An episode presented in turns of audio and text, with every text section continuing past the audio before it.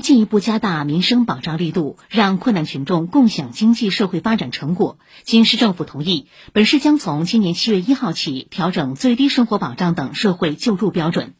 本市最低生活保障标准由每人每月一千两百四十元调整为每人每月一千三百三十元，月增加九十元，增幅百分之七点二六。对最低生活保障家庭中未满十六周岁的未成年人提高救助标准，从每人每月一千六百一十五元调整为一千七百三十元，月增加一百一十五元。七月一号零点起，本市职工医保将进入二零二一医保年度，职工医保统筹基金最高支付限额将从五十五万元提高到五十七万元，最高支付限额以上的部分仍按规定继续报销百分之八十。